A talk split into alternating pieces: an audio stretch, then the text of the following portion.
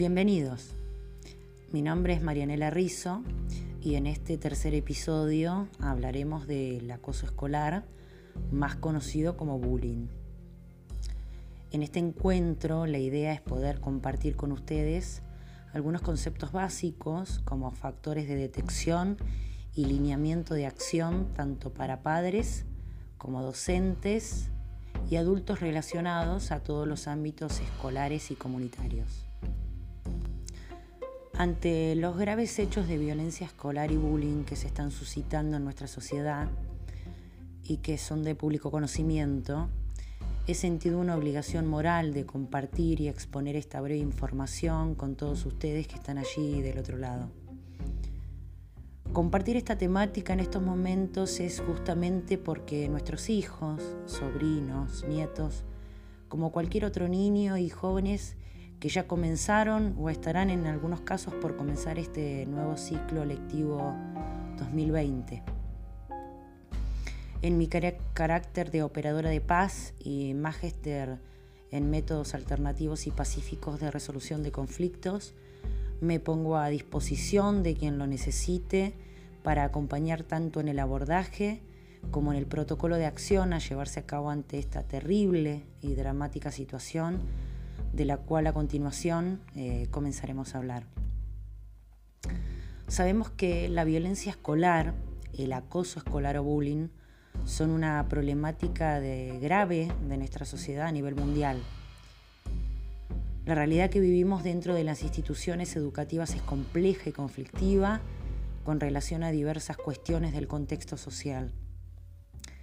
Toda escuela posee un modelo de abordar conflictos ya sea explícito o implícito, que surge del discurso institucional de esta y del accionar cotidiano de la misma, y que puede resultar eficiente o deficiente para cada realidad contextual.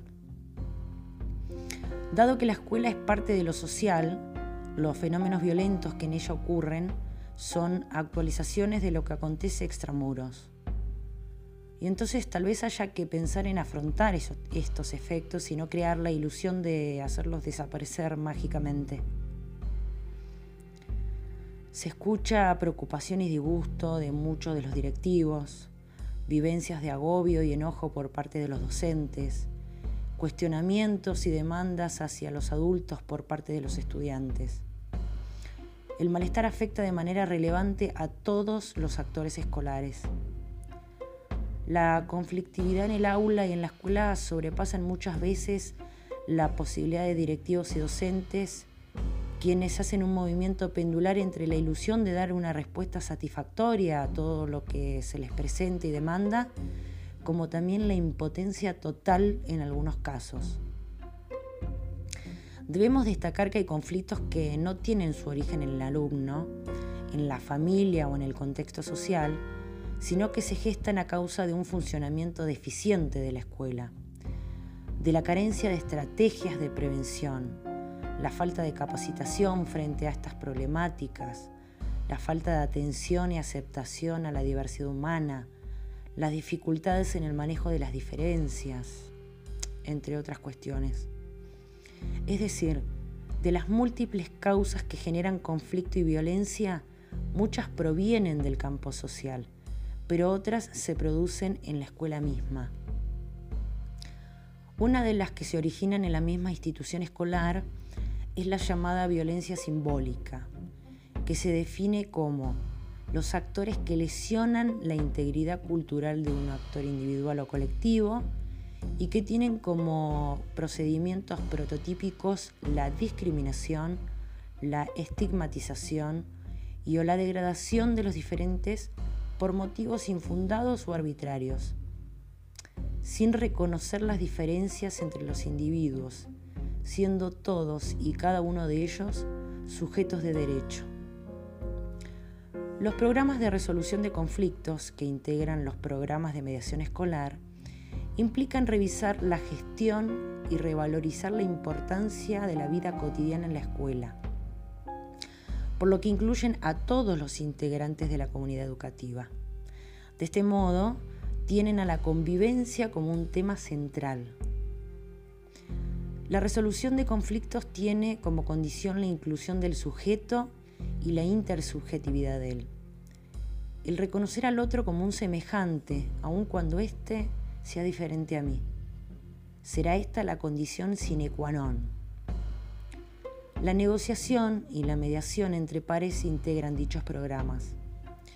Suponen una concepción democrática de funcionamiento escolar en tanto que convocan a la participación de todos, apelan al poder de que cada integrante posee la capacidad de incidir en su propia conducta, en las actitudes de los otros y en la generación de un buen clima escolar. Los programas apuestan al desarrollo de habilidades individuales y grupales para la resolución pacífica y creativa de los conflictos, que producen un efecto habilitante en los individuos en tanto cada uno es reconocido como sujeto de palabra y sujeto participante. Numerosos alumnos muestran desagrado a la hora de enfrentarse con conflictos. Esto es producto de falta de destrezas y herramientas de resolución de conflictos. Y tras asimilar las cuestionables formas de condicionamiento y de sociabilización de nuestra sociedad, muchos perciben más posibilidades de ganar-perder que las de ganar-ganar. Este término es utilizado en negociación como resultado del método Harvard, del cual una negociación se basa en resultados alcanzados que sean lo mejor posible para ambas partes, que es la llamada negociación ganar-ganar. Y por supuesto la otra es la que uno gana y el otro pierde, o sea, no existe la satisfacción de ambas partes. La pérdida supone una disminución de prestigio puede perjudicar la estabilidad de las amistades de clase, incrementar la vulnerabilidad y dañar la autoestima. En consecuencia, abundan los que se retraen de los conflictos, los chicos que suprimen o evitan o se empiezan y entienden que una actitud con la determinación de obtener una ventaja en vez de terminar con el problema, se empecinan. Pero esto es consecuencia de no saber cómo resolver la situación. De una u otra manera el conflicto permanece sin resolver, provocando irritación, ansiedad, tensión y soledad. Cuanto más tiempo permanezca sin solución un conflicto, se hará menos tratable y más difícil de abordar. ¿Qué es el bullying? El bullying es una conducta de hostigamiento, persecución físico-psicológica que realiza un alumno contra otro o unos contra otro, a quien se elige como un blanco de repetidos ataques. Este término lo introdujo un noruego llamado Don Always hace más de 20 años luego de observar esta conducta en la escuela entre niños y adolescentes. Pero el hostigamiento entre pares también puede darse en cualquier lugar donde haya un grupo que comparte varias horas. Por ejemplo, clubes, iglesias, actividades deportivas, recreativas, entre otros. El término bullying viene de la palabra en inglés bull, que significa toro, es decir, que se podría producir o traducir como torear. El hostigamiento puede ser diferente según las edades, el género, el entorno, la reacción de los demás, las condiciones socioeconómicas, entre otras. El bullying puede ser físico, como golpear, tirar cosas, hacer zancadillas, robar tareas o útiles, tirarle objetos, ensuciarlo, atarlo, entre otros. Puede ser verbal, ponerle sobrenombres, insultar, poner en evidencia defectos físicos, menospreciar, entre otros. La exclusión social, el ignorarlo, inventar historias falsas, contar intimidades de él, no invitarlo a reuniones, no sentarse con él, o sea, excluirlo. Bueno, ahora hablaremos de los actores. Dentro de los actores del bullying, ¿cuántos creen ustedes que existen? Aquí les voy a presentar seis actores fundamentales. ¿Pensaron que eran menos los actores? Bueno, la mayoría responde que sí.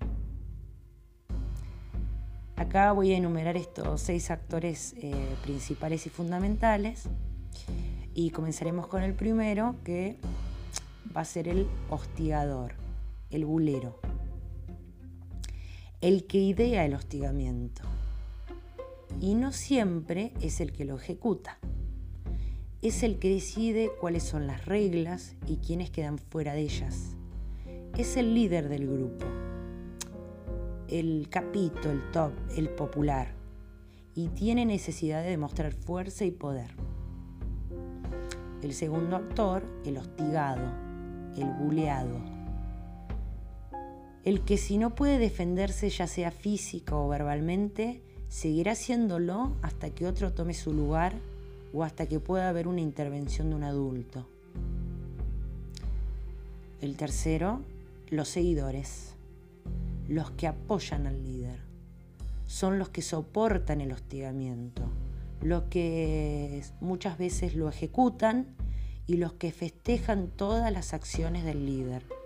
Sin ellos el bullying no tendría sentido para el líder porque para ser popular tiene que haber otros que te idolatren.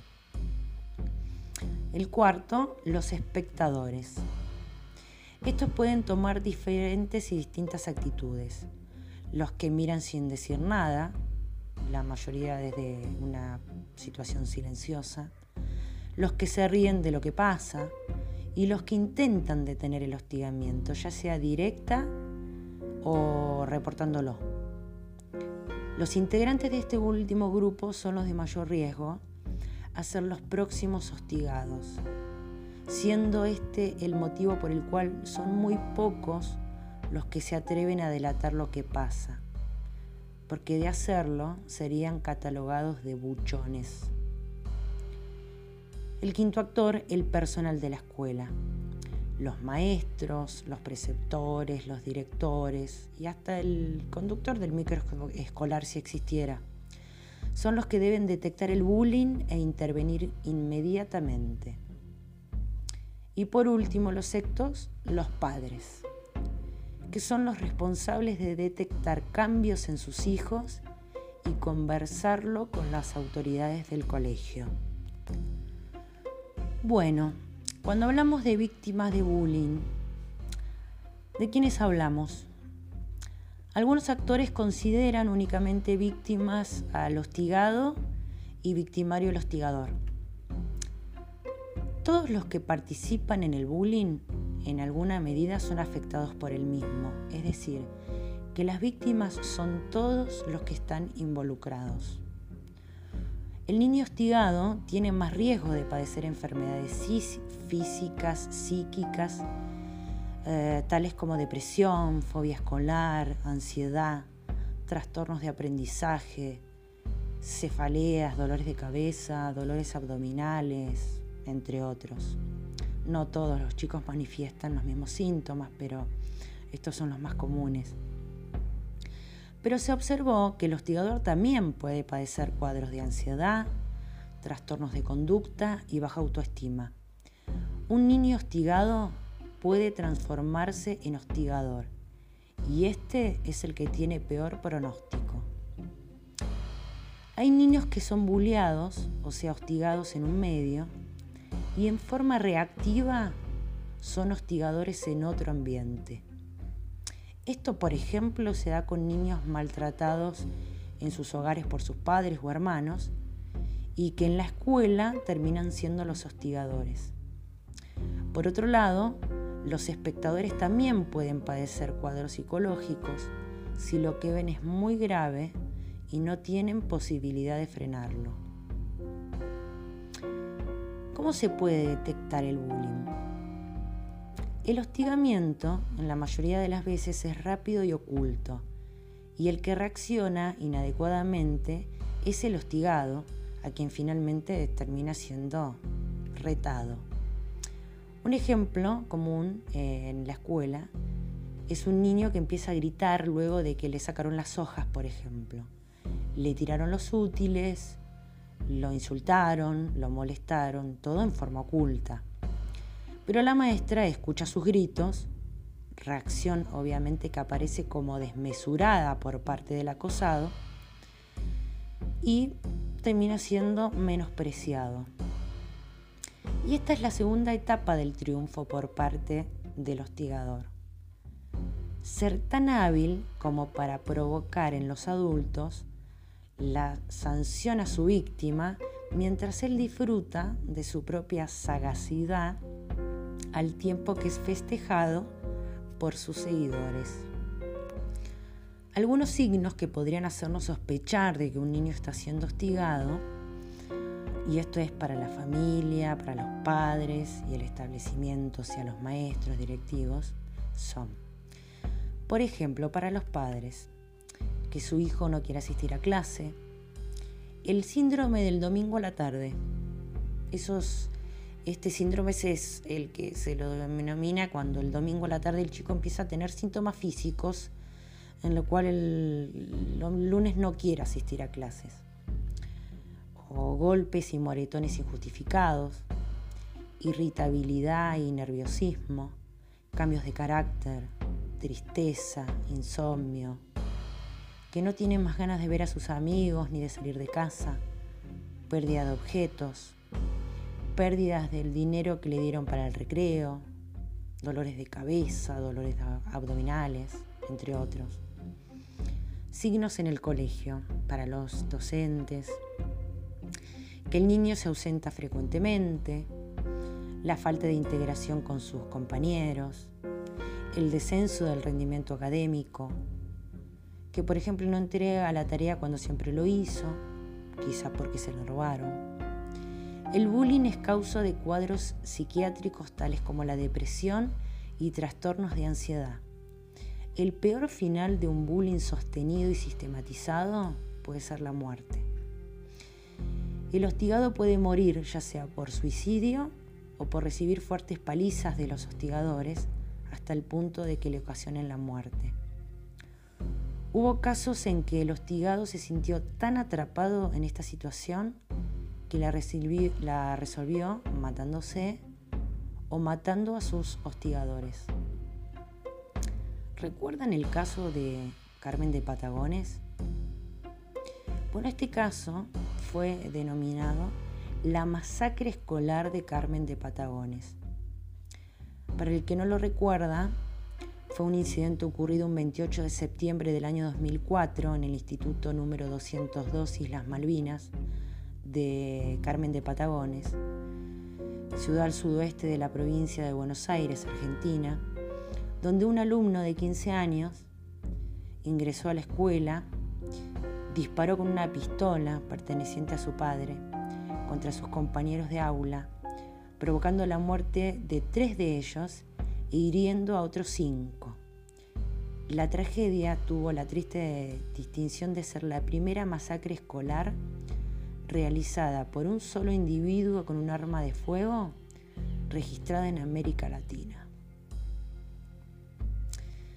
¿Qué hacer cuando se detecta? Las intervenciones no son igual para todos los casos y hay que evaluar cada situación en particular. Intervenir en bullying existe asistir tanto al agredido como al agresor. Hay que, ante todo, tomar medidas de urgencia. Si se detectan conductas de acoso, hay que detenerlas en el momento que se producen. Y hay algunas claves para prevenir también el bullying en el colegio. Por ejemplo, identificar conductas de hostigamiento en la escuela para esto es indispensable formar a todo el personal de la escuela para que conozcan qué es el bullying. La capacitación es fundamental. Armar reglamentos de convivencia, fomentar ayuda entre pares, diseñar métodos de resolución de conflicto entre pares, eh, fomentar actividades de convivencia, poner supervisión en los recreos, armar un sistema para que el alumno pueda reportar casos de hostigamiento, diseñar reunión entre padres y profesores, enseñar a los alumnos que el que ayuda a un compañero nunca es un buchón. En el caso de que se detecte un caso de bullying hay que, en primer lugar, detener la agresión. Citar a los padres del agresor y del agredido para informar de la situación y en algunos casos es preferible en principio hacerlo por separado. Fundamentalmente, intentar que el agresor se identifique empáticamente con el acosado. Elaborar con el hostigador un compromiso por escrito de no agresión. Fundamentalmente, enseñar técnicas de afrontamiento al hostigado para que pueda afrontar futuras situaciones conflictivas o sea, mejorar sus habilidades sociales y de comunicación. Voy a cerrar con una reflexión del doctor Miguel Ángel García Coto. Él es un médico con una especialización en psiquiatría y psicopatología infanto-juvenil del Centro de Estudios de la Niñez y Adolescencia de Psiquiatría de los Niños. Y él dice, una sociedad que acepta en silencio una relación hostigador-hostigado es una sociedad en riesgo muy grave. Por hoy los despido y como siempre espero que este encuentro les sirva y ayude como base indispensable frente a este gran desafío social que tenemos en vista de la violencia en la cual hoy nos encontramos todos inmersos. Gracias y hasta la próxima. Música